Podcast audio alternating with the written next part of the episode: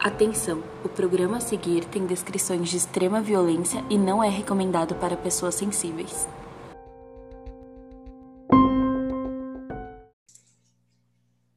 Oi, pessoal, eu sou a Mai. Eu sou a Nath. Eu tô de volta. Hoje vamos apresentar um episódio bônus do Clube do Terror. Onde o ouvinte envia um e-mail pra gente e escolhe o tema para apresentarmos no clube. É, e hoje, além de minha ilustre presença, também temos a ilustre presença do Carlos. É, e antes da gente começar, ou né, falar de qualquer coisa aqui, Carlos, se apresente, fale quem é você, de onde você é, o que, que você faz da vida, além de ouvir podcasts. E aí, pessoal, eu sou o Carlos, eu sou do Mato Grosso, tenho 19 anos e trabalho na cooperativa de crédito. Cara, E eu ouço muito você podcast. é muito jovem, velho. Você é muito jovem, muito jovem. Adorei. Saudade de 19 anos. Meu Deus. Cara, 19 anos? É, amiga, Caramba. 19 anos. 19 anos. É maravilhoso, né? Essa vida. Ai, Você ouve podcast trabalhando? Ou no caminho pro trabalho? Sim, sim, eu até co- conheci o, o pod do, do clube por conta do trabalho. Eu di- digo por conta do trabalho porque eu coloco alguma coisa lá pra ouvir, né? E gosto de escutar histórias, história de UFOs e mistérios em, em geral. Pesquisando no Spotify, descobri o Clube do Terror. Falei, bora ver. Assisti o primeiro e segundo, terceiro e fui lá. Ai, que Viciado no, no A gente episódio. ama saber Viciado, disso. viciado. É. A gente Sim, ama. a gente fica muito feliz com feedbacks, assim, juro. Sim, e é louco, porque eu e a Nath, a gente também é do mesmo jeito, né, amiga? É tipo, ouvindo Nossa. enquanto trabra- trabalha e tal, e a gente tá.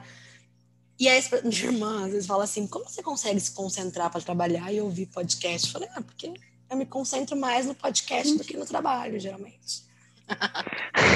Eu sou. Que os empregadores não nos ouçam nesse momento, por favor. Eu vou ter meu emprego. Com essas teorias eu já Não, nem, mas- já nem lembro que eu tô trabalhando. Mas não é, porque daí você fica numa neura, você fala: não, cara, eu preciso saber o que aconteceu. Pera, gente, pera. Hum, Vou colocar uma pausa, tá? Sabe? Não dá, não consigo trabalhar de agora. trabalhar um pouquinho para tentar pesquisar aqui algumas coisas. Exato. E, tipo assim, dane seu trabalho. Gente, a gente não tá falando para você deixar o seu trabalho de lado para escutar podcast. Não é isso. Mas é que a gente fica tão viciado em entender o caso que acaba tirando foco. Mas eu acho ótimo, adoro fazer isso. Exato. Não deixa, Gente, só não não deixa o chefe pegar vocês e de resto tá tudo certo, entendeu? Bom, é, então eu vou começar resumindo sobre o que a gente vai falar hoje. É, vocês já devem, obviamente, saber pelo título do episódio. A gente vai falar sobre o Dennis Lynn Rader, que é nascido em 9 de março de 1945. Ele é de peixes, amiga, assim como eu, que nasci no dia 4. Ai, meu Deus. É, Ai, meu Deus. Pois é, mas a gente não tem nada em comum, tá? É, bom, ele foi um assassino em série é, americano conhecido como BTK, um apelido que ele deu a si mesmo, que é uma abreviação de Bind, Torture and Kill, ou em português seria algo como amarrar, torturar, matar. Ou também conhecido como estrangulador BTK. Então, entre 1974 e 1991, Raider matou cerca de 10 pessoas nas cidades de Wichita e Park City. Eu acho esse nome tão engraçado. Achei que eu não ia saber falar. É, Eu não consigo falar esse nome de jeito nenhum. Tá bom. A gente faz só um tipo, lá onde ele nasceu, onde- lá onde ele morava. É, e as duas cidades ficavam lá no Kansas. É, e daí ele enviou cartas provocadoras à polícia e jornais locais descrevendo os detalhes dos seus crimes. Bom, é, eu vou falar um pouquinho de quem ele era. Ele nasceu em 9 de março, como a Mai falou. Ele era filho de Dorothea May Rader e William Elvin Rader. Desde a infância, ele praticava atividades sádicas, como torturar e enforcar pequenos animais. Além disso, ele alimentava fantasias sexuais envolvendo escravidão e tortura, e se masturbava com cordas ou outras amarras nos braços e pescoço. Gente, aí o, o pequeno sinal de que ele já era um psicopata, né? Onde ele já maltratava animais e os sinais estão aí. Após um ano de péssimas notas na Universidade Wesley, Raider partiu para uma série de atividades, como o ingresso na Força Aérea dos Estados Unidos, trabalhos em supermercados e montadoras e até atividades como escoteiro. Além disso, ele foi membro da Igreja Luterana de Cristo, sendo inclusive eleito presidente do conselho da, igre da igreja.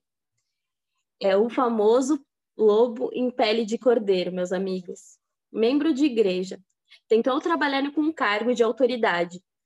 Gente, está piscando na testa dele que ele é um provável psicopata. Os sinais estão ali. John Douglas é, deixa isso muito bem, tipo, deixa bem claro no livro Amiga, eu acho que na verdade não. Mindy Hunter, o primeiro caçador de Billet.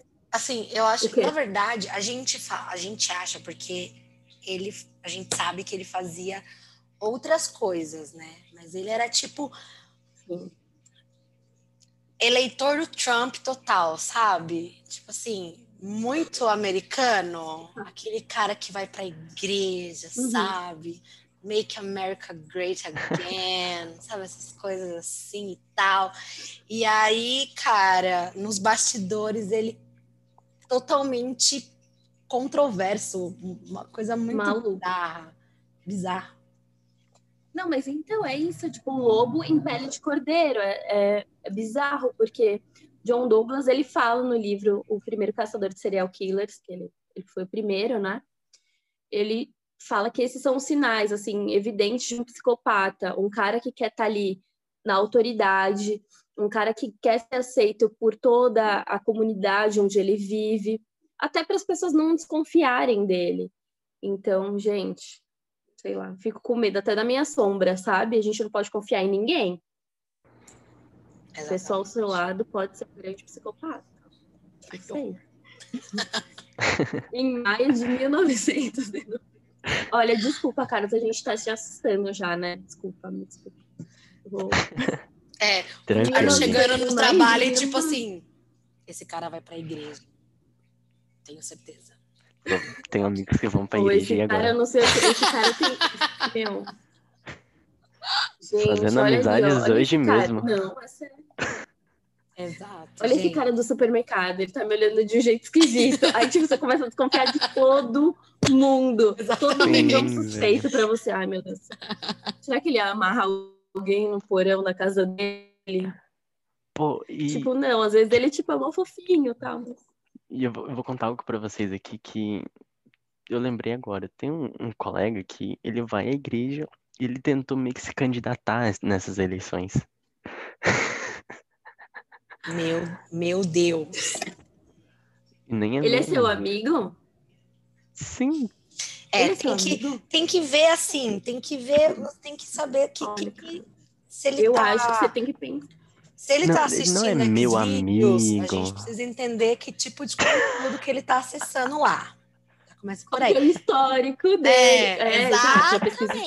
Já, já Exatamente. Assim, o histórico gente... diz muito sobre uma pessoa. É. Se ele estiver assistindo gente, um, é sério. pornô, assim, meio, né, contraditório, assim, meio... Freak. É, aí você já fica atento, entende? Primeiro que, assim, se é da igreja, já não deveria assistir, né? Já, porque Deus não gosta. Mas, enfim. É verdade. Enfim, sou eu para dizer. Enfim, enfim. Carlos, eu acho que você não deveria aceitar convites para ir à casa dele sozinho. Eu não vou. Assim, todos os históricos de. Não apresente é nenhuma amiga para esse cara. Aquela.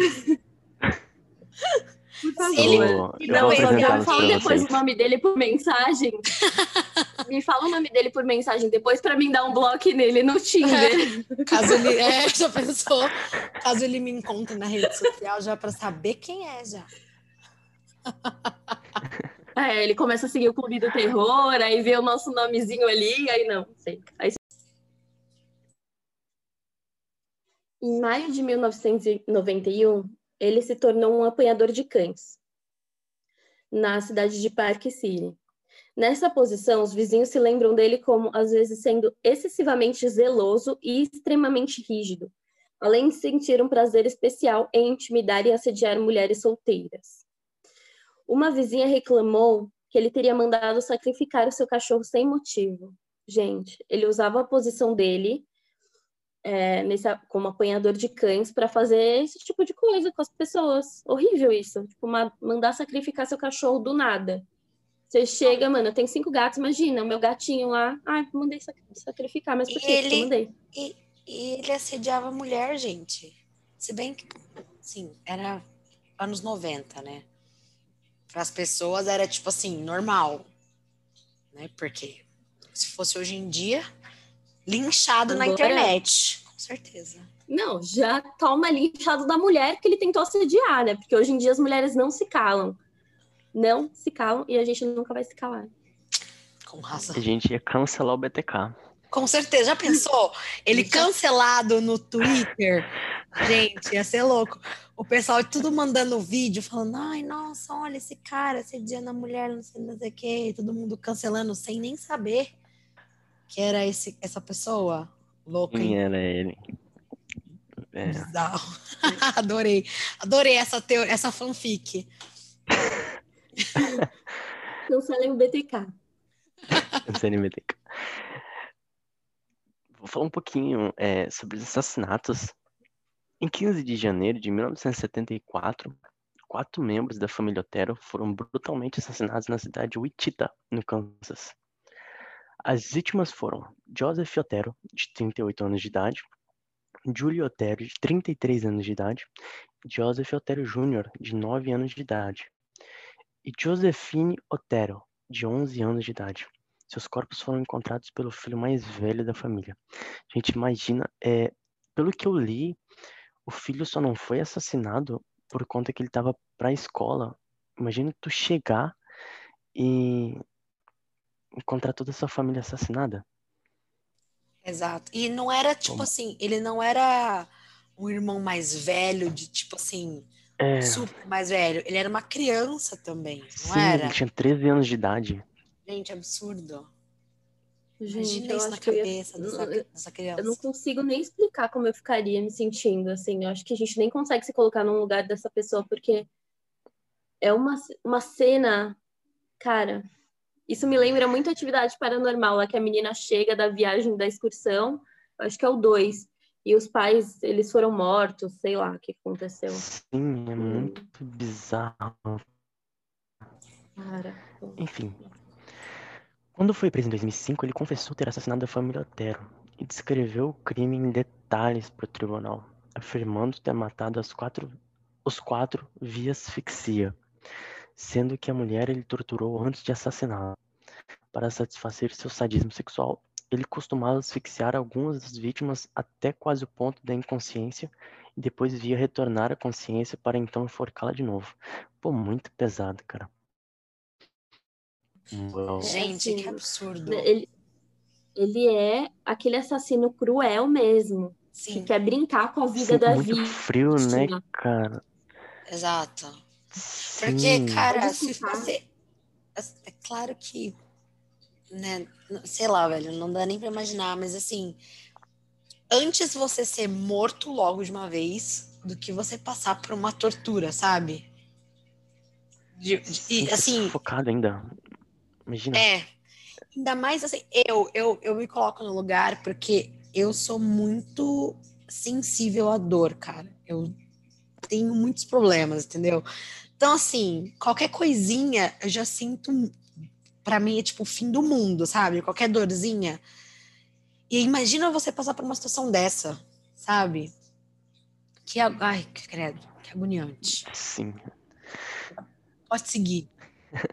Reader havia escrito uma carta onde assumiu a autoria dos homicídios e a colocou dentro de um livro de engenharia na Biblioteca Pública de Wichita, em outubro de 1974. Depois mandou uma mensagem para um jornal para eles recuperarem a carta. Nela, Reader escreveu como matou a família Otero em, em série e apareciam e pareciam nem estar perto de encontrar o responsável. Ele era metódico nos seus crimes e evitava ao máximo deixar provas para trás, sendo bem sucedido nisso. Ele deixou várias evidências de DNA onde, onde ele cometeu os crimes, só que para a época já não tinham muita utilidade, porque os testes de DNA só veio surgir lá em 1900, nos anos 90, né? Nossa, gente. E é, o assassino de Golden State também foi. Eles prenderam ele recentemente, assim, porque na época não tinha. É, o DNA não era muito. É, as provas eram inúteis contra ele. Então ele foi pego muito tempo depois, ele já estava mais velho. Então acho que isso poderia ter acontecido com outros assassinos horríveis que estão por aí. Sim. E a gente, no Zodíaco, como a gente estava falando. Pois é, eu estava vendo, inclusive, que é, além de tudo, tipo, essa cidade que ele vivia tinha pouquíssimos habitantes, então as pessoas se conheciam, confiavam hum. umas nas outras, eram muito tranquilas. E essa família, ela tinha acabado de se mudar para lá, fazia tipo 10 dias, era pouquíssimo tempo que eles estavam lá.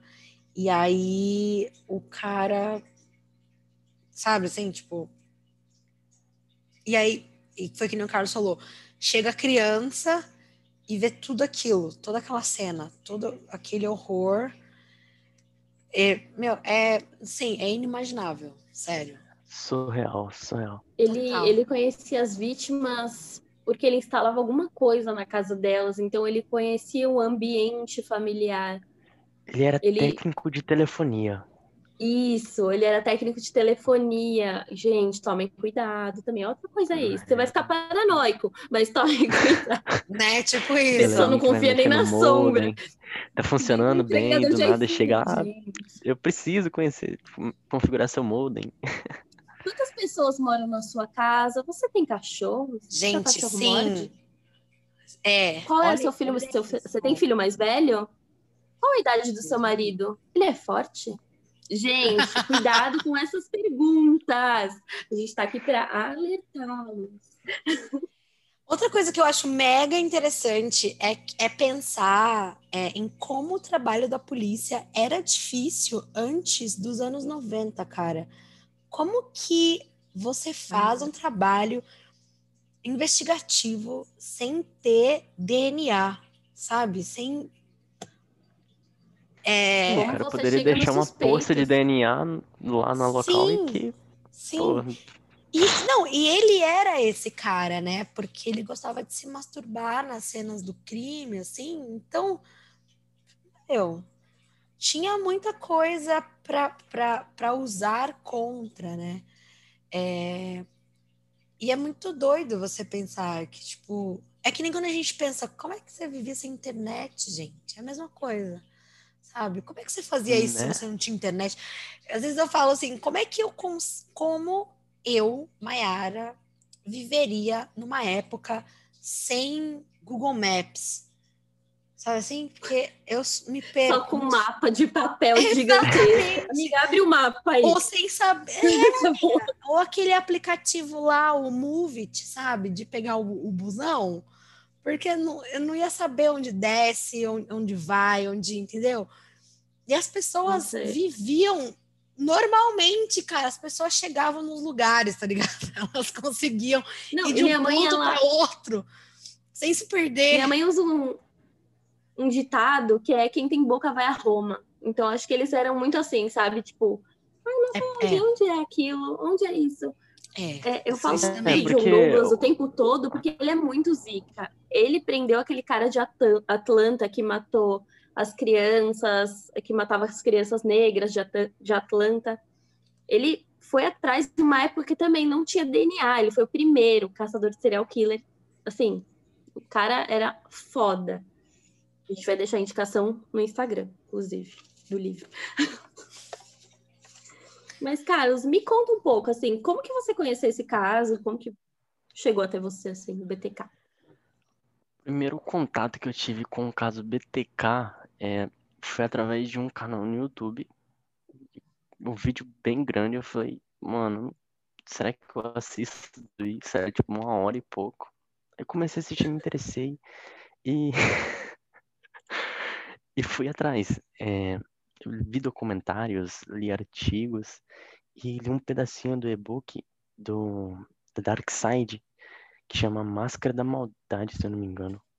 Máscara da Maldade. Eu acho que é isso mesmo o nome do É, livro. é esse mesmo. Eu É isso mesmo, né? vendo hoje também. Pô, muito bacana, muito bacana mesmo. E lá tem várias informações assim, minuciosas, detalhes né, do, de de todos os crimes, das as fotos das cartas que ele enviava para os jornais. E foi bem assim que eu conheci mesmo o caso BTK. Gente, e aí quando a gente fala, que nem a gente sempre fala aqui.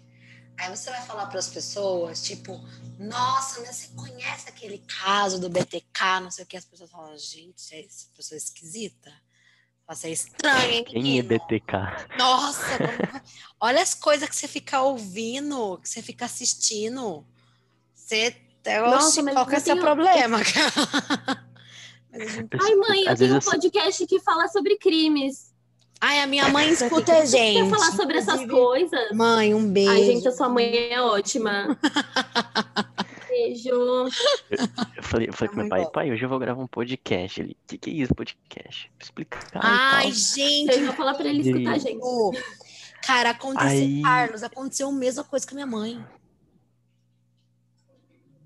É exatamente assim que eles fazem. O quê? Tipo, o que, que é Sim. podcast? É, aí eu fui explicar, ele falou, é sobre o quê? Eu falei, não, sobre um assassino. Ele me olhou assim, Meu filho. Onde foi que eu errei? Onde foi que... O que, eu fiz com essa criança? Meu Deus. pô, dei tanto amor e carinho, agora tá virando assassino. É, tá virando assassino agora em série. Ai, Ai, Jesus é amado. Eu falei pra minha mãe, eu Tava falei, ai, vendendo, fazendo cursinho. Falei, mãe, podcast é que nem, tipo assim, na sua época não era rádio, é a mesma coisa, entendeu? A gente conta história. Cara, eu expliquei igualzinho. É, não é? tipo, É exatamente. mas Porque é fácil não- pra eles entenderem. Tipo rádio. É, é tipo a rádio, não tinha tipo rádio novela. É tipo a mesma coisa, entendeu? A gente conta É. histórias. Aí você pode escutar. Qual? Amo, gente. Sim, tudo pra mim. mas se você for sensível, não escute. É, tipo, Hum, sim. tipo isso. E o pai do Carlos, tipo assim, meu Deus, meu filho. Meu Ele lá tá pesquisando o que, que é Meu podcast. filho vai estudar pra pro concurso da cidade, pelo amor de Deus, abriu um concurso Você vai fazer Enem, não? Vai escutar essas Graças a Deus eu não merda. vou fazer nem. Ai, gente, eu Ai, amo. gente, olha. Ai, tá. Vamos seguir então. É, Bom, o Raider ele pretendia ter matado outras pessoas, como Anna Williams, que em 79, aos 63 anos de idade, escapou da morte quando chegou mais tarde em casa do que o esperado. Ele não realmente não tinha muito critério, né? Primeiro ele queria a menininha da família Otero e agora é uma senhora. Enfim. Ele não tinha padrão, né? Não, Mas, mas isso é uma coisa que ele fazia, né? essa senhora mitou muito, velho. Tipo, ela ficou sabendo do, que o BTK teve na casa dela e, tipo, mudou de cidade. Foi embora, tio. Tchau. Faria a mesma coisa. Não, não Gente, julgo. Lógico. Não é que nem esses filmes que você compra a casa com todo o seu dinheiro. Gente, olha, se for comprar casa, não gaste todo o seu dinheiro, entendeu? Você tem que ter uma reserva, porque se estiver amaldiçoado, você tem que sair de lá. Entendeu? Esse pessoal que foi gastando todo o dinheiro que tem na casa, aí depois não pode ir para outro lugar, aí dá nisso.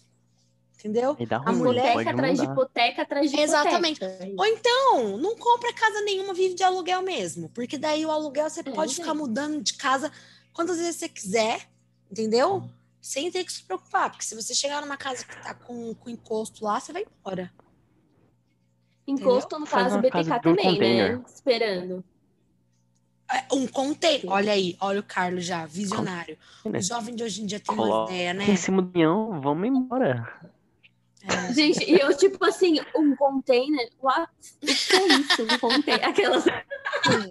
Sim. A tia de hoje em dia tá diferente. Nos Estados Unidos tem aquele negócio lá, o trailer, as pessoas moram também. Então, entendeu? Ou você faz um negócio desse aí, você vai. Entendeu? Se você chegar num terreno que tá amaldiçoado, você passa para outro terreno. Entendeu? Você não precisa ficar preso no mesmo Sim, lugar. Mas de boa. Aí, outra visionária, gente. isso terá- A tia visionária tá diferente. literalmente faz a minha vida. É, não, assim, e outra. Pensem em quantos filhos vocês querem ter também, né? Porque assim, a pessoa que tem sete filhos, como é que vai Família Peron. ficar se mudando? Tem como É isso mesmo, foi isso que eu pensei, amiga. Porque vai ficar se mudando como? Com um monte de criança? Fala pra mim. Já separa todo mundo. É difícil, gente. Sobreviver. Ou não tenha, ou tenha poucos filhos, entendeu? Não precisa ficar. Parece que tá na arca de Noé, precisa popular o mundo de todo de novo. As pessoas, né? As pessoas têm. Não sei o que acontece. É, Bom, o Denis ele explicou durante sua confissão que ele havia ficado obcecado com essa senhorinha. É, E ficou absolutamente lívido quando ela sumiu. Quando ela desapareceu. Ele havia passado horas esperando por ela dentro de sua casa, mas acabou ficando impaciente e partiu antes que ela voltasse. E a gente sabe que ela Nossa. provavelmente não voltou, porque o Carlos já deu aqui pra gente o spoiler de que ela foi embora. E tava certíssimo. Eu faria a mesma coisa. Eu ia Vazou. estar me esperando sentada. Porque eu ia pegar meus. Gente, mas aí eu não poderia resgatar meus gatos. Amiga, também? Aí eu ia ter que Quer ter e cinco? Quer ter cinco gatos? Aí a família, que é a arca de É. Foi o que eu acabei de dizer. Pra que, pra que que faz isso? Aqui eu tenho só duas, graças a Deus. E eu tenho a minha irmã, então cada uma pegava uma no braço e ó. psh, Entendeu? Psh. Mas ele já ia estar na sua Vaza. casa, mano. Não, mas. é- Não, né, amiga? Ou você sobrevive ou você salva seus bichos. Eu salvo meus bichos. Ah, não, mas eu, Eu eu tenho uma gata que bichos, você sabe que a Zoe ela não gosta de homem. Então, se ele entrasse aqui, minha filha, ia ser um pega pra capar esses dois. Já atacou meu ex-namorado, com... tirou até sangue. Foi morte. Foi. Minha gata, ela não gosta de homens, entendeu? Então, assim, o namorado, o ex-namorado da Nath tentou pegar ela um dia que ela tentou fugir e ele foi atacado.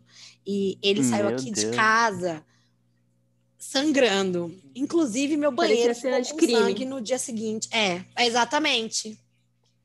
Exatamente. Imagina a polícia chegando. Eu ia ter que é? mentir, Que porque eu ia defender o meu gato, com certeza. Eu ia falar, imagina, moço, não foi o que que isso aconteceu. Aquela, minha gata, ela é tão fofa. Olha que lindinha. Ela é assim, ela não gosta muito de homens, não. Foi a cara do gato de botas aí.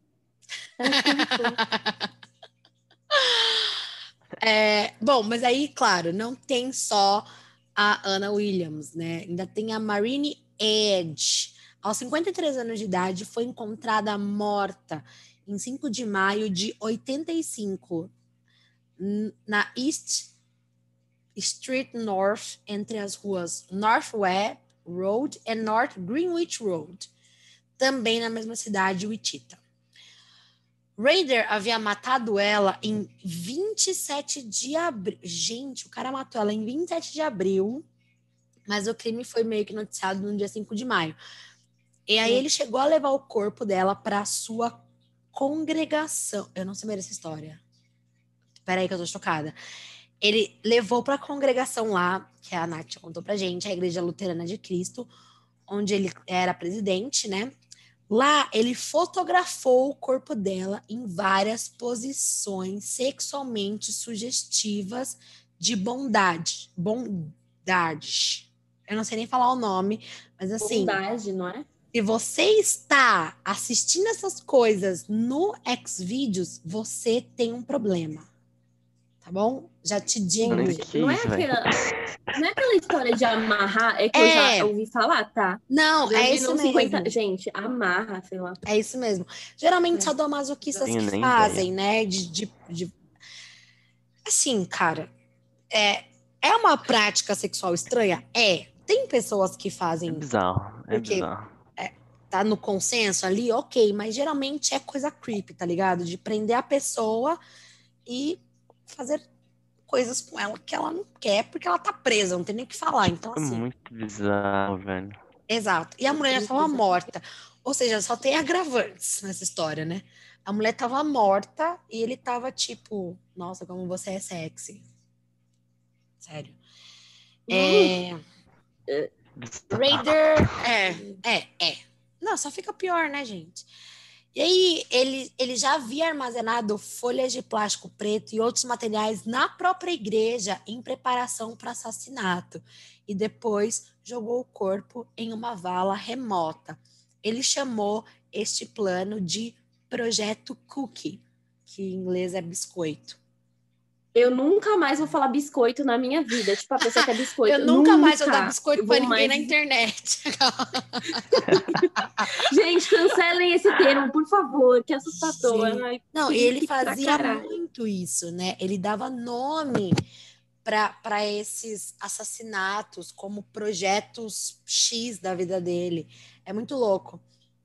É, Mas eu acho que era isso, né, que fazia o tipo ele gostar tanto, que é ele tá dentro da igreja fazendo tudo aquilo e ninguém desconfiar de nada, porque ele é o cara, ah, ele é o presidente lá da congregação, então ninguém vai desconfiar e aquilo deveria levar ele num nível de prazer.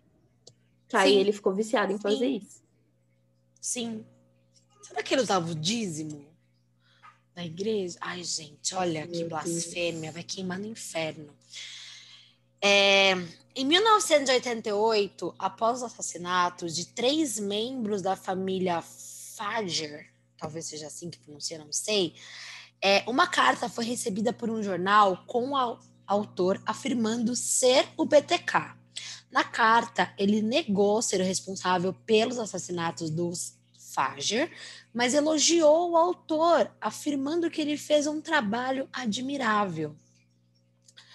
Não foi provado até 2005. Gente, vamos lá. Ele, a gente começou a contar um- a história aqui de 1974. Tá bom? A gente já tá aqui, ó, falando de um negócio que aconteceu em 2005, ontem. Ontem, faz 16 anos.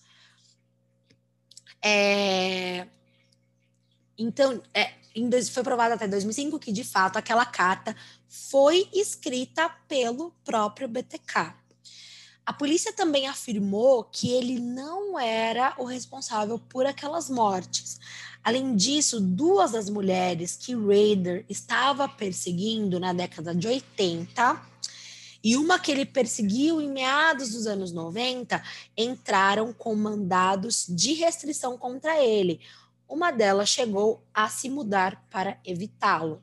Lembrando que ele era um cara casado, Hum. né? Sim, importante frisar. O cara era casado e perseguia outras mulheres na cara dura. Homem. Aquelas. Machos. Machos. Cara, não seja assim, machos Pô, não faça isso não, velho. Graças a Deus. Fica atento àquele seu amigo lá, viu? Vai que. Aquilo lá eu fico atento. É, Não exatamente. esquece mandar men- o nome dele na mensagem pra gente, tá? Deixa a gente bem. É, sua última vítima, Dolores E. Davis, foi encontrada em 1 de fevereiro de 91, na junção das ruas West Street North e North Meridian Street, em Park City. Raider Hum. matou ela em 19 de janeiro. Também demorou um pouquinho para ser encontrada.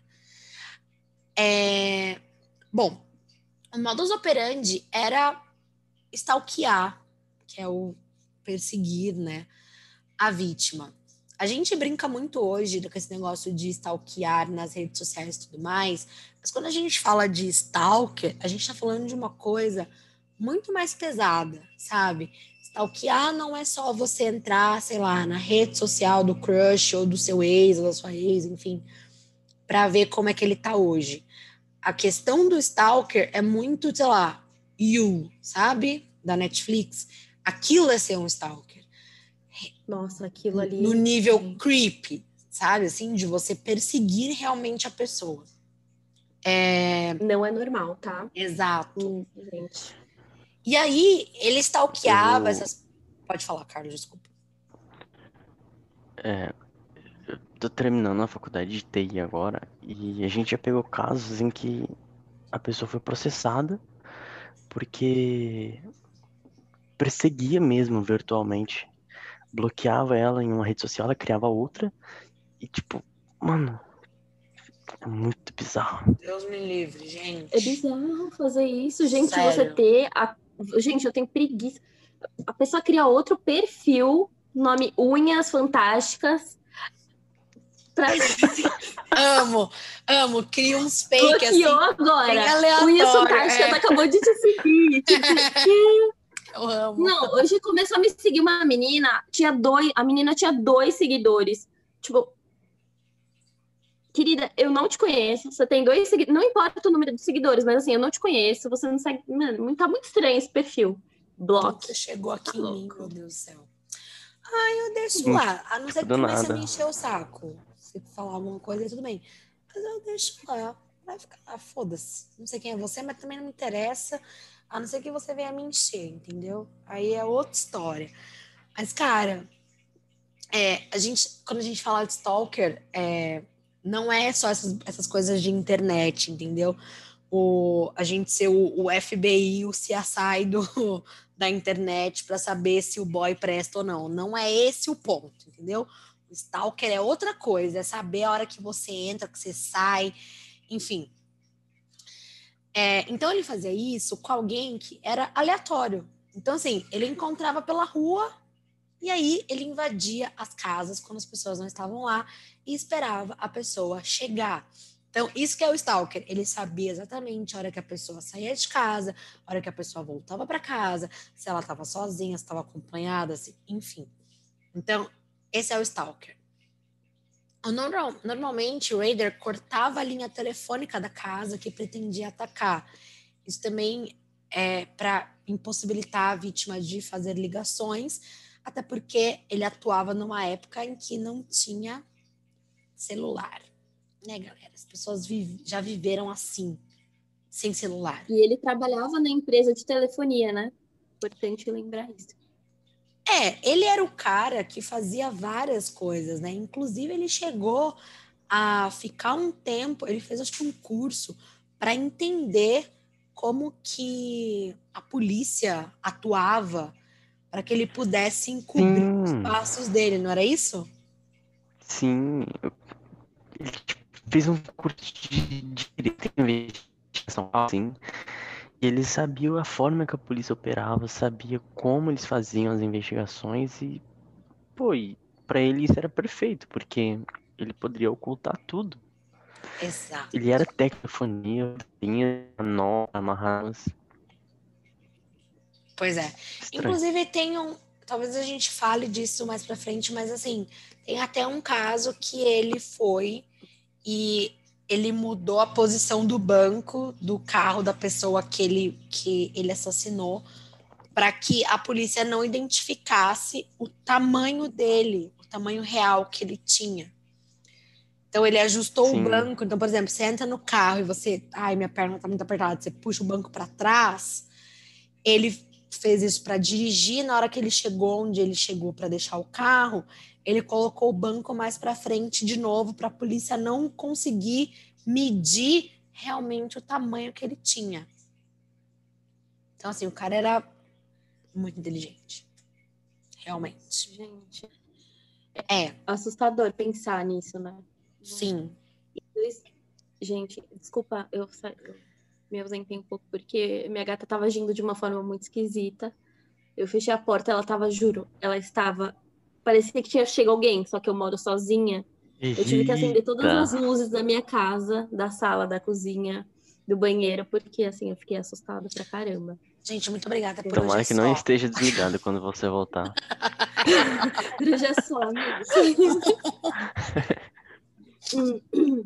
Mas assim, Ó, em É. 2004. amiga, fica em paz que a gente tá aqui com você, tá? Aquelas. Ah, legal. Aí eu saio no Instagram, tipo, vocês gravam a- a- o vídeo, a menina que fugiu de um espírito ao vivo aqui. Mas a gente tá aqui com você, é isso que importa. Filmando. Exatamente. pra eu mandar pro Google Glass. Gente. Ai, desculpa. Em 2004, a investigação sobre o assassino BTK havia sido arquivada, considerada como um cold case, que é arquivo morto. Nessa época, Raider havia lido no jornal uma matéria sobre os quase 30 anos do primeiro crime do BTK, o assassinato da família Otero. Porém, naquela altura, poucas pessoas na cidade de Wichita se lembravam dos assassinatos com clareza. E muitos policiais acreditavam que possivelmente o BTK estivesse morto. Isso deixou Ryder irritado e ansiando por reconhecimento, ele voltou a mandar uma série de cartas e mensagens. No total foram 11 comunicações para a mídia local. Isso se provou um erro, porque, gente, ele queria atenção. Ele viu que ele estava sendo apagado por outros malucos e ficou louco, né? Já que até aquele momento a polícia não considerava como um suspeito. E a comunicação com a mídia abriu uma nova linha de investigação para encontrar o BTK e prendê-lo. O que aconteceu em fevereiro de 2005? Em março de 2004, o jornal The Wichita Eagle recebeu uma carta cujo endereço de retorno era de alguém chamado Bill Thomas. O autor da carta alegou que ele havia assassinado Vic E. Garl em 16 de setembro de 1986, mandando como prova uma foto da cena do crime e outra da carteira do, de motorista dela, que ele havia roubado quando cometeu o crime. Antes disso, não havia sido estabelecido pela polícia que a morte, gente, eu tô chocada, de dessa moça estaria ligada ao BTK, já que no começo de sua carreira como assassino em série, ele costumava tentar mudar seu modus operandi para confundir a polícia, como a Mai falou, do assento do carro. Uma amostra de DNA coletada da vítima, removida de suas unhas, deu uma nova prova para a polícia analisar, mas ainda não tinha com o que comparar. A polícia começou então a fazer uma série de testes de DNA, com centenas de homens para descobrir quem era o assassino em série. No total, mais de 1.300 amostras de DNA foram analisadas, mas com pouco resultado. Após sua captura, Raider admitiu durante um interrogatório que ele planejava recomeçar a matar, depois de quase uma década e meia parado, em outubro de 2004, e estava perseguindo uma vítima em potencial, Nesse mesmo mês, um envelope pardo foi colocado em uma caixa da UPS em Wichita. Dentro havia muitas cartas de terror e bondade, mostrando crianças além de um poema, onde ameaçava a vida do investigador, investigador Ken. Quen, Ken, Ken, Quen, Ken, Ken, gente, tá difícil. Eu acho que Ken, acho que Ken é melhor. Ken, Ken da Barbie, sabe, gente? É exatamente, o próprio. E uma falsa autobiografia com vários detalhes da vida de Raider. Esses detalhes foram mais tarde divulgados ao público. Em dezembro de 2004, a polícia de Wichita, de, tipo, gente, calma, eu tô, tô tensa aqui agora. Isso foi divulgado ao público? Eu não sabia disso. Que essas, tipo, fotos, essas coisas pesadas, eu achei que só tinham sido, sido as cartas tal. Eu acho que vazou, não foi? Tá vendo como as coisas já vazavam antes mesmo de ter internet, gente? Porque as pessoas, elas são assim, fofoqueiras. Eu não me lembro, eu não me lembro de ter visto eu isso. Sei que, eu sei que um jornal vazou uma carta ou uma fotografia de algo. Ah, ah isso... paparazzi, aquelas. Jornalistas. É possível, é possível. Eu não lembro de ter visto isso, amiga, mas tem, inclusive nesse livro que o Carlos comentou, tem várias fotos de várias coisas das cartas Sim, e entre outras coisas que ele guardava. É. Então... Eu, eu vi uma foto dele fantasiado com uma máscara. Bizarro. Gente, não vejo, por favor. É bizarro. É horrível. É bizarro. É bizarro. Ver, em, de, em, dezembro de 2004, a polícia de Chita, é, eles encontraram um pacote no Parque Murdo. Gente, o pacote havia a carteira de motorista de Nancy Fox, que havia sido retirada da cena do crime, bem como uma boneca que estava simbolicamente amarrada nas mãos e nos pés, e ainda tinha um saco plástico amarrado na cabeça. Bizarríssimo. Só vai piorando, tá, gente? Em 2005, Raider tentou deixar uma caixa de cereal é, em uma picape, uma caminhonete. em uma loja de departamentos, né, de uma Home Depot em Wichita, mas a caixa foi descartada pelo dono do veículo. Quando o Raider contou depois, numa carta, o que tinha acontecido com a caixa, os, os, os lixos locais foram revirados e a caixa foi encontrada. A fita de vigilância do estacionamento daquela data revelou uma figura distante, dirigindo um carro preto de modelo Jeep Cherokee, que deixou o pacote de perto da caminhonete que deixou o pacote para a caminhonete. Em fevereiro de 2005, mais cartões postais foram enviados para a Cake e outra caixa de cereal foi deixada na localização rural que continha outra boneca amordaçada que aparentemente simbolizava a morte de Josefine Otero de 11 anos. Em sua carta para a polícia, Raider perguntou por que seus escritos se, se perdão Em sua carta para a polícia, Raider perguntou se seus escritos expostos no disquete poderiam ser rastreados. E óbvio que a polícia respondeu que não, afirmando que era seguro, que ninguém ia conseguir rastrear. Pô, ele não era tão inteligente assim, né? Não. E, mas, cara, eu não sabia que era possível. Eu só soube por causa desse Nossa, caso nem também. eu. Porque eu, gente, como é que você rastreia um disquete? Tipo assim, Gente, O disquete é, é como se fosse um CD. Pô, a gente já tá, não tá na é época de CD mais. é verdade. Conta pra gente aí, Carlos. aquela. A, a gente não tá na época do CD mais. É, entretanto, o disquete, disquete é como se fosse um CD. E não é muito bem um rastreamento. O que que eles fizeram?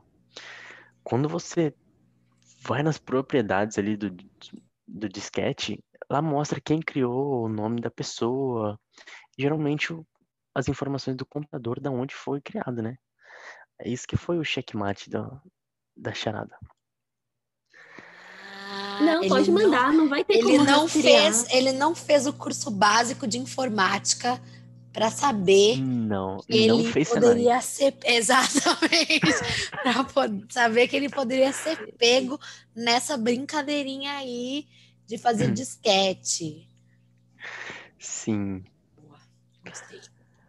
A polícia encontrou arquivos incorporados em um documento Microsoft Word excluído, que o reader não tinha conhecimento, que ainda estava dentro do disquete. O arquivo continha as palavras Chris Lutheran Church. E o documento foi marcado como modificado pela última vez por Dennis.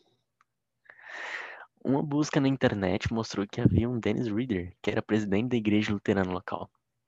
Esse que foi o ponto final da, da jogada ali, que entregou Cara, ele. Você tá entendendo que se esse cara ele não tivesse implorado por atenção, ele nunca ia ser pego?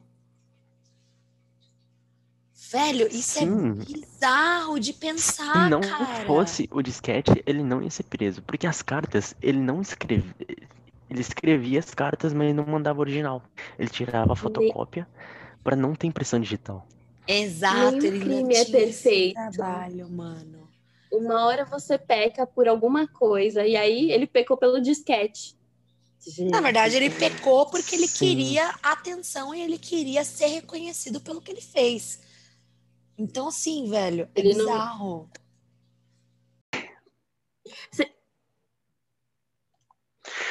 Quando os investigadores foram até a casa de Reader, eles avistaram um Jeep Cherokee preto, o mesmo modelo que a imagem da câmera de segurança do Home Depot havia registrado. O estacionamento na garagem dele. Isso era uma evidência circunstancial forte contra ele, mas a polícia precisava de mais provas diretas conectando Reader aos crimes antes que finalmente pudessem detê-lo. A polícia obteve então um mandato judicial que permitia aos investigadores acesso a um exame de teste de Papa Nicolau da filha de Dennis Reader, que estava numa clínica médica, da Universidade Estadual do Kansas. O teste de DNA mostrou que havia um, laço familiar entre a pessoa que tinha feito o Papa Nicolau e a amostra de DNA retirada das unhas da Wej- Wegerle. Isso mostrava que o assassino era o parente próximo à filha de Reader, e combinado com as outras evidências, como o carro, foi suficiente para a polícia conseguir um mandato de prisão contra Dennis Reader, o assassino BTK. Cara, eu não sabia que eles tinham feito isso. Pela forma que o Carlos falou, é óbvio que ele não sabe o que é um Papa Nicolau, né? Mas ok. Não, É um... não faço ideia. O que faz sentido, porque você é um menino. O que é o Papa Nicolau? Históricos do Google. O que faz sentido, porque você é um menino, então você não sabe. Mas o Papa Nicolau é um exame ginecológico que nós mulheres fazemos e a gente tem que fazer com uma, uma periodicidade, tipo, anual, pelo menos, né? E, cara, eu não sabia disso. Eles usaram a filha do cara para chegar nele, é bizarro. E o que eu ficava pensando muito sobre isso é tipo, como é que deve ser você descobrir que o seu pai é um serial killer, mano? Porque as leituras que eu fiz, é, ele era super amoroso, esposa, com, com a filha, com o filho, se não me engano, ele tinha um filho também. E, pô, imagina, no caso da, dos Luteros, é, ele foi para assassinar a criança. Só que o timing dele não foi muito acertado, porque ele chegou e tava o pai dele lá, da criança. Tava a família inteira na casa. E aí ele deu aquela ideia, ah, vou simular um assalto aqui. Mas, poxa, deve ser muito Exato. estranho. Você, pô, meu pai é um serial killer. E ele mata a criança. Tipo assim, ele não tá nem aí. Ele não tem nenhum. Ele não tem nenhum Remorso, valor, sabe? Assim, tipo, ele não, não é. Porque, cara, quando a gente vê hum, serial killer, a gente que já ouve muito sobre isso, lê muito sobre isso, a gente sabe que geralmente eles têm um, um padrão muito assim, sei lá, homem mata mulher, sabe? Essas coisas. Só que ele, tudo bem que o foco dele era realmente o sexo feminino, mas ele não tinha eh, nenhum, nenhuma diferença entre mulheres adultas, mulheres idosas e crianças. Tipo assim, Ele, ele, não tinha tava esse padrão, né? pouco se fudendo. Desculpa Eu a imagino palavra. que isso, mas- de- isso, eu imagino que isso que demorou a prisão dele, porque não tinha muito sentido um crime no outro. Ah, hoje eu assassinei uma pessoa. Hoje diferente. E o timing da- das mortes foi muito grande. Tipo, 5, Uhum. 10 anos pra acontecer de novo. Não tinha Sim. como ligar isso. O rastro já some, né? Eles É. não tem mais o quem Sim. perseguir. Eu vi também que isso foi uma coisa que ele fez propositalmente. Não a questão do timing, é, mas a questão da, da forma que ele matava essas pessoas. Porque, como a gente comentou, ele tinha né, feito o cursinho lá para aprender como é que a polícia faz as investigações. Então ele sabia que ele poder, que todos os assassinatos poderiam é, ser considerados, tipo, ai, focado nisso aqui é o mesmo assassino, porque o modus operandi é igual, não sei o que, não sei o que. E aí ele meio que tentava dar uma variada. Apesar dele ser o cara que amarra, tortura e mata, ele tentava dar uma variada dentro disso ainda, para não ser é, relacionado, né? Então ele, ele pensava muito nisso. Tipo assim, não que ele era um cara super inteligente, mas ele era um cara meticuloso, sabe? Ele prestava atenção nos detalhes. Foi que nem a gente falou antes de começar a gravar. Ele poderia muito facilmente ser o tal do zodíaco, sabe? Ou como Sim, tem tantos teorias. outros que, tipo, ninguém nunca, ninguém sabe, ninguém, ninguém viu, ninguém nada. Gente, olha. E isso dá. Ainda bem que descobriram ele, né? Ainda bem que ele, juro, cometeu esse erro de querer chamar atenção e deu tudo errado. Um disquete, gente. Um disquete. Disquete, vocês estão ouvindo Um bem? disquete. Disquete. Um disquete. Gente, para quem não sabe, a gente vai disponibilizar a foto de um disquete, para quem não conhece. Então, Agora, disponibiliza no O. Carlos só conhece porque ele faz curso de TI. Porque ele é muito jovem para saber o que é um disquete, gente. Tenho certeza absoluta que se ele fizesse qualquer outro tipo de curso, ele nunca ia saber o que é um disquete na vida dele. Gente. Bom, até pesquisar um até esses tempos atrás eu tinha disquete em casa. Hoje não tenho mais, mas eu tinha. Gente, por quê? Aquelas, o que, que tinha no disquete. disquete? Que tinha no seu disquete, Carlos? Eu gosto de disquetes, tipo isso. Não, e assim, não- e aonde que lê o disquete hoje em dia? Não tem mais onde. É que nem Ah, VHS. é porque- aquele... Se você tem VHS, fita, você vai ler onde? Se não tem mais aparelho. Hum, É Tem tipo aqueles disco negócios que dá pra conectar, tipo, ao computador, dá pra colocar o disquete pra ler? Sabe aqueles negocinhos de USB? Sim. Gente, a tecnologia eu não é minha amiga. Sorry. É, o Carlos que trabalha com isso aí, eu não sei.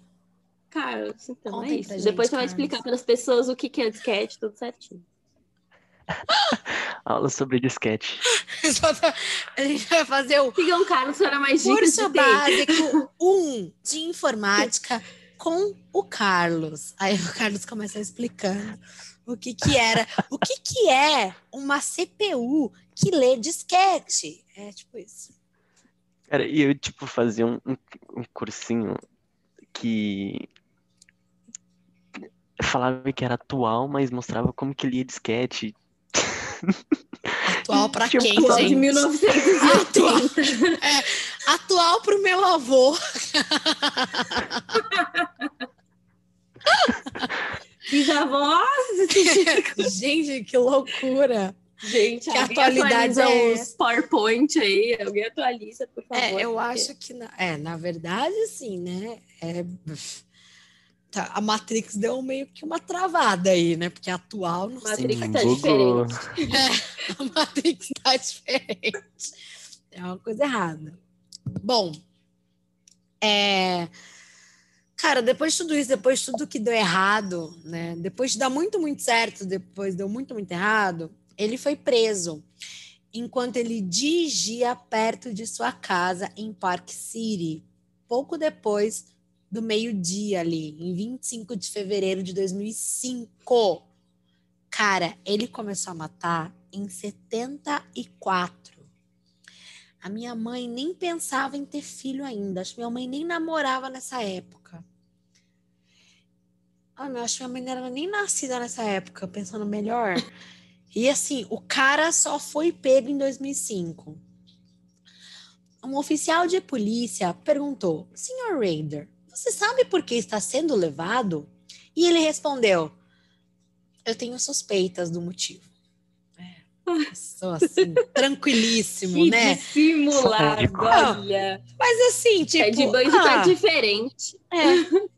Ele, tipo assim, ah, eu acho que talvez porque eu não liguei o farol na rodovia, né? Assim, a pessoa totalmente cínica. E isso também, amiga, você falou do Ted Bundy, e realmente isso me lembra um pouco o Ted Bundy. Ele também não foi preso numa circunstância muito parecida? Foi, não foi? Foi, ele tava dirigindo um Fusca azul. E aí a polícia parou ele, viu atrás que tinha algumas coisas meio suspeitas no banco de trás. Foi isso. E aí ele tentou bater no policial, correu lá, mas o policial pegou ele. Tipo assim, querido, não negue. A gente já tá vendo o que você tá o fazendo, querido. caos. É. Não, o cara já tava todo errado, ainda quer bater no policial. É maravilhoso. Tá- Isso aí. Ótimo. É, O departamento de polícia lá de Wichita, junto com agentes do escritório de investigação do Kansas, é, do FBI e do ATF, conduziram buscas na casa e no carro de Raider, apreendendo várias provas nos equipamentos de computador dele. Tá vendo, gente? Depois que descobri. O computador veio para quê? Para acabar com a vida do ser humano mesmo. Não tem mais. Quer conhecer uma pessoa? Pesquisa o histórico dela no Google. Exato. Apaga o histórico Fica a do... dica do Clube do Terror. Apaga os históricos. Não, o Carlos tem que deixar dicas, porque ele é o cara de TI. Então, assim, você quer apagar É, Carlos. na internet? Já olha do seu amigo lá. Eu nunca vou me esquecer do seu amigo. Pô, eu seu não- amigo. Eu não, eu, eu não posso falar isso, vai que alguém comete um crime e coloca a culpa no clube. É o Carlos Fidelidade, ensinou isso. Foi o Carlos que deu a ideia pra gente. É, o meu modus operandi, eu peguei lá do Clube do Terror. Ô, Bate, eu escutei um podcast, aí ele me ensinou tudo que eu sei. Imagina! Amiga, que loucura. Ia ser o hype. Mentira. Não façam isso. Não, É. isso. Bom, então eles apreenderam, como eu falei, né, várias é, provas no equipamento de computador dele e tal. Então, disquetes e o restante lá das coisas que tinha nessa época aí que eu não lembro, porque eu sou jovem. É, um par de meia calça preta recuperada de um galpão e um recipiente cilíndrico. A igreja que ele frequentava, seu escritório na prefeitura. Mano, o cara tava até na prefeitura. E a biblioteca de Park City também foram revistados. Em uma conferência de imprensa na manhã seguinte, o chefe de polícia de Wichita, Norman Williams, anunciou: o ponto final, BTK está preso. Uhul, Cara, é puta merda, quanto tempo, velho, e quanta grana que não foi investida para chegar nesse cara. E, e se for pensar, foi uma prisão muito, entre aspas, ali, tranquila, né? Porque Sim, ele tava dirigindo, foi parado, não ofereceu resistência. Eu li algo que ele chegou por esse Norman e disse: Olá, Norman. Tipo, meio que já tava esperando isso, sabe? Cara, Olá, Norman. é muito cena É- de filme, velho. Não, e assim, eu- Enfim, estamos juntos. Exatamente. E, não, e o que eu acho mais louco é que, assim, velho, é.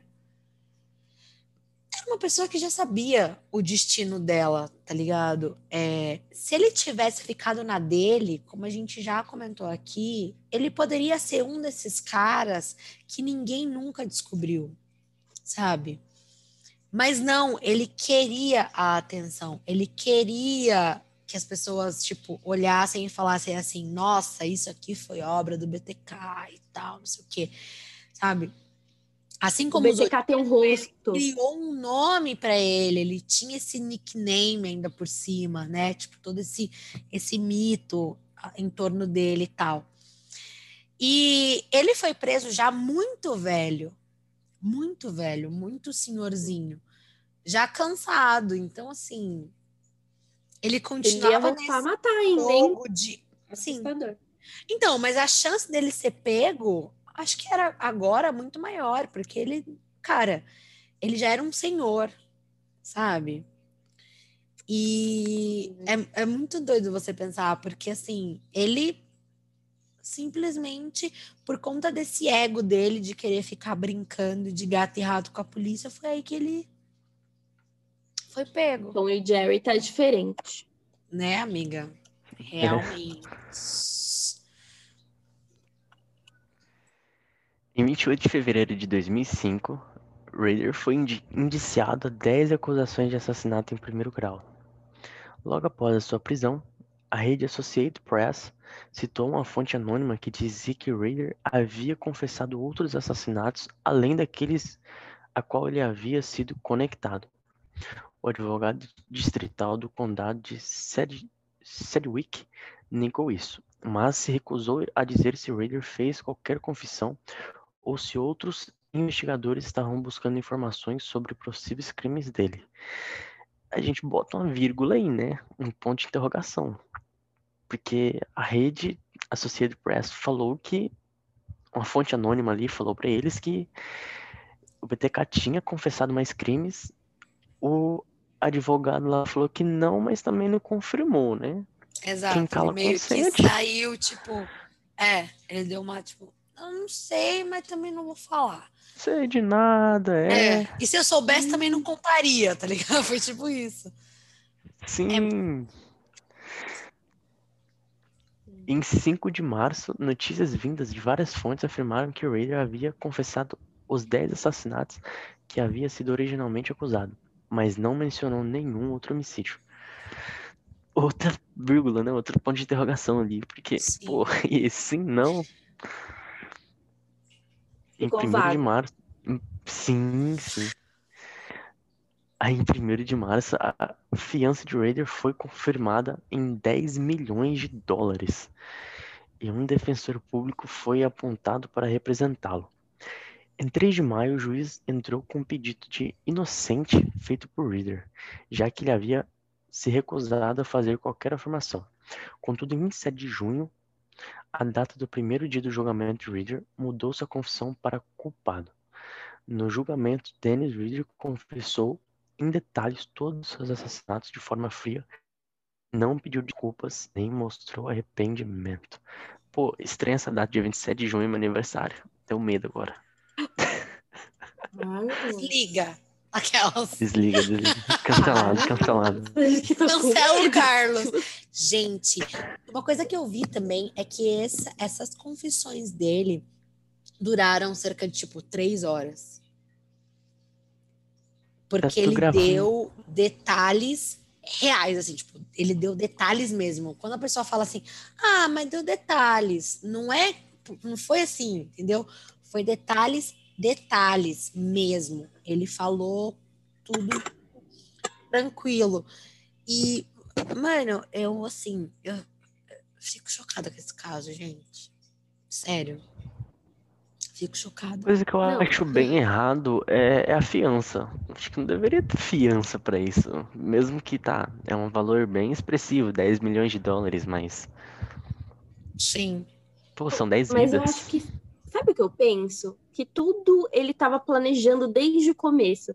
A prisão, fazer isso de inocente. Ai, fala lá que eu sou inocente para causar um burburinho com todo mundo, falarem do BTK de uma forma, tipo, to- todo momento, BTK, BTK, BTK, BTK. E aí depois eu sou culpado e ele ainda continua nos holofotes. O livro dele já deixa ele também em total holofote. É isso que ele Hum. quer, é isso, ele quer visibilidade.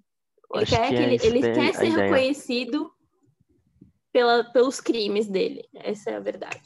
É. Ele, Assustador. ele, ele queria, se fosse hoje em dia, gente, ele ia querer o quê? Tá nos trend topics do Twitter, entendeu? Era esse, ele ia almejar isso pra vida dele. Porque era isso, ele queria atenção a qualquer custo, tá ligado? Não era simplesmente matar e, tipo, a gente sabe que ele tinha uns fetiches bizarros e tal. Não era só isso.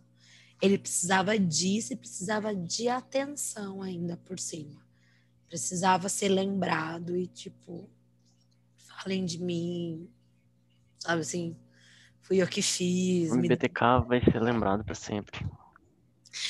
É, Gente, mas olha, né? e pior que vai mesmo gente porque Que assim vai, porque não tem como sabe quando você vai falar de assim como Ted Bundy ou enfim tantos outros que a gente já ouve falar que assim faz tanto tempo mas a gente continua falando porque é tão é tão surreal a gente não consegue esquecer. imaginar como alguém é capaz Exato. de fazer tudo isso de uma forma tão fria, assim.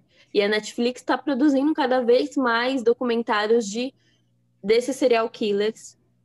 The Night Stalker lá também tá, saiu agora na Netflix, então eles provavelmente daqui a pouco fazem Sim. também um do BTK. Só dele, né? Porque ele tá no Mindhunter, mas é uma breve aparição.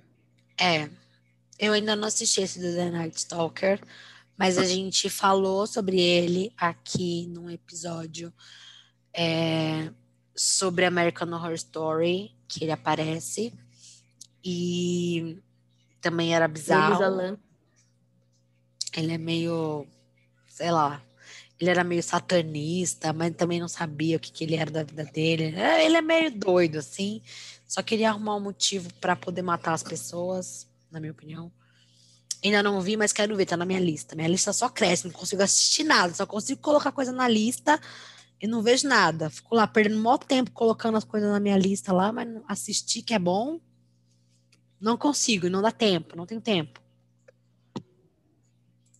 Gente, é o seguinte, Carlos, você é super bem-vindo. A gente adorou ter você aqui. Você parece nosso amigo de mil anos. A conversa fluiu super bem. Queria ficar conversando com você por mais mil horas, assim. É, e a gente está muito feliz de te receber no clube. Seja bem-vindo.